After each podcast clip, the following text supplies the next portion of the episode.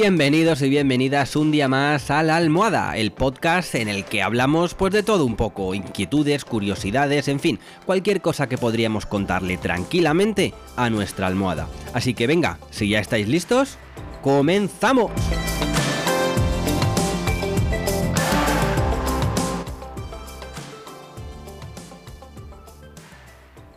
En el episodio de hoy os quiero hablar del poder pero sobre todo de si es verdad que el poder corrompe o si son las personas corruptas las que tienen más facilidades de llegar a puestos de poder. Es que últimamente veo mucho en las noticias que el político tal o el político cual ha robado dinero público o ha inflado algunas facturas para ganarse un buen pellizco o sin ir más lejos, cualquier noticia sobre la actual guerra en Ucrania. Y es que yo me pregunto, ¿qué les cuesta actuar con humildad y honradez? ¿Qué les cuesta dejar vivir a la gente en paz. Es que a lo largo de la historia siempre ha habido guerras entre aquellos que querían tener más terreno y los que lo defendían. Pues lo dicho, ¿por qué con todo lo que tienes aún quieres más? En fin, hay cosas que no me entran en la cabeza. Y por eso he estado investigando un poco y he podido medianamente aclararme. Por ejemplo, en el año 1887, el historiador británico Lord Acton escribió una frase que pasó a la historia y que dice así. El poder corrompe y el poder absoluto corrompe absolutamente. Esta afirmación se ha tomado siempre por cierta, debido quizás a tanta gente que la ha cumplido a rajatabla, que son básicamente las mismas personas a las que me refería al principio del capítulo, aunque realmente no es ni mucho menos algo que se cumpla al 100%. Sin embargo, esta cuestión plantea muchos interrogantes y los psicólogos han tratado en muchas ocasiones de encontrar un patrón que explique cómo el poder influye en nuestro comportamiento. El estudio más famoso sobre el asunto, que además dio pie a una película espectacular para mi gusto, que se llama El experimento. Este estudio se llevó a cabo en 1971. Bautizado como el experimento de la cárcel de Stanford, fue realizado por un grupo de, investigadores de dicha universidad. Para este experimento se reclutó a 24 jóvenes voluntarios, a los que se les pagó una paga de, de 15 dólares diarios, y se les dividió de manera aleatoria asignándoles el papel de guardas y de presos. Y alucinad, en solo dos días, aquellos sujetos cuyo papel era el de guardas, empezaron a abusar de los presos. Os recomiendo que, si podéis, veáis la película porque realmente impresiona. Al principio, tanto los presos como los guardias se lo tomaban un poco como a cachondeo.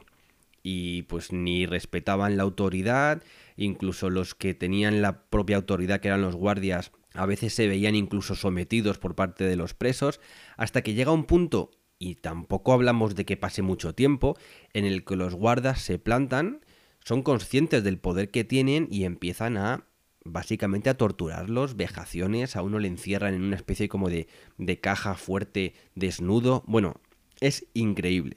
Total, que al final el experimento se descontroló y tuvo que ser cancelado en la primera semana. Los psicólogos, por lo tanto, creyeron que la afirmación que os dije antes de Lord Acton se cumplía al pie de la letra. Es decir, que el poder corrompe y el poder absoluto corrompe absolutamente. Por otro lado, hay quien dice que el poder corrompe sí, pero que no a todo el mundo. Y es que hay varios estudios que han comprobado a posteriori que la frase de el poder corrompe y el poder absoluto corrompe absolutamente no es del todo cierta. En 2011, un grupo de investigadores estadounidenses liderado por Nathaniel Fast, profesor de la Escuela Marshall de Negocios de la Universidad de California del Sur, llegó a la conclusión de que el poder hace a las personas menos justas y empuja a cometer actos inmorales, solo y únicamente cuando cae en manos de gente que estaba acostumbrada con anterioridad a puestos sin ninguna responsabilidad. Y esto es muy interesante. Me explico. Estos investigadores hicieron un experimento que demostró que eran los individuos con mayor poder y menos estatus los que elegían para sus compañeros el desempeño de actividades denigrantes algo que no ocurría con el resto de combinaciones. Así, los hallazgos mostraron que el hecho de tener un poder que no corresponde a tu estatus, ya seas un soldado o un estudiante que participa en un experimento, puede ser un detonante de comportamientos denigrantes ajenos a la buena voluntad. Además, los investigadores afirmaban también que el hecho de tener un poder al que nunca habían accedido fue lo que llevó a los soldados norteamericanos que vigilaban la cárcel de Abu Ghraib en Irak a cometer vejaciones con sus prisioneros. Un comportamiento que, según los autores de este estudio, es parecido al que se dio en el experimento de Strandford. Es decir, que según estas investigaciones, el poder sí corrompe, pero solo a la gente predispuesta a corromperse. Por otro lado, se hizo un nuevo estudio de la Universidad de, Toronto que daba un paso más en el entendimiento de cómo el poder influye en el comportamiento de las personas. En opinión de los investigadores, liderados por la profesora Catherine A. de Cels, el poder solo corrompe a la gente que de antemano tiene una moral laxa, es decir, una moral no demasiado arraigada. Y no solo eso, sino que el poder además enfatiza los buenos valores de la gente que previamente tienen fuertes convicciones morales. Para llegar a esta conclusión, de Cels y sus colegas realizaron un experimento con la colaboración de 173 trabajadores adultos y 102 estudiantes universitarios. Antes de comenzar el experimento, midieron a través de una serie de pruebas qué importancia daban a diferentes atributos éticos. Después se dividieron en dos grupos, unos tuvieron que escribir una redacción sobre un día normal, sobre un día ordinario, normal y corriente en sus vidas, mientras que los otros relataron un incidente o algún acontecimiento en el que se sintieron poderosos. Después de esto, los participantes tuvieron que realizar varios ejercicios que los investigadores habían diseñado para valorar su comportamiento ético respecto a sus compañeros ante diversas situaciones donde tenían que compartir, como por ejemplo las participaciones de un sorteo. Y esto es curioso. El resultado fue similar para ambos grupos, estudiantes o trabajadores. Aquellos que habían redactado una redacción neutra tuvieron resultados parecidos en las pruebas, independientemente de su bagaje ético. Sin embargo, aquellos cuyo poder había sido resaltado en la redacción previa mostraron un comportamiento bastante diferente.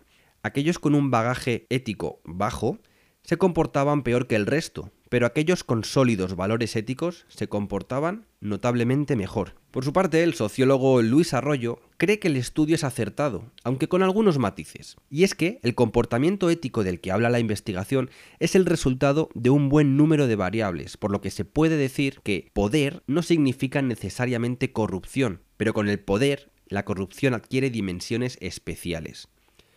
Según Arroyo, el liderazgo muchas veces viene marcado por una predisposición genética, de hecho, es probable que un tercio del liderazgo esté explicado por cualidades al nacer, como la pretensión de dominio sobre los demás y sobre el contexto.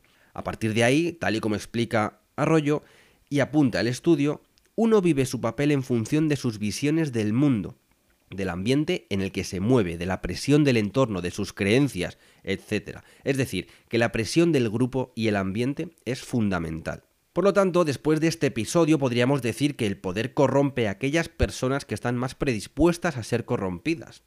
O lo que es lo mismo, aquellas personas más débiles de moral y de ética. Y esto ha sido todo por hoy. Espero que os haya gustado este episodio tanto como me ha gustado a mí grabarlo. Ya sabéis, espero vuestros comentarios en Spotify, en Anchor, en Evox, en Apple Podcast dadle 5 estrellas, por favor, yo os lo agradeceré eternamente y os veo en próximos episodios. Un beso muy fuerte y sed felices.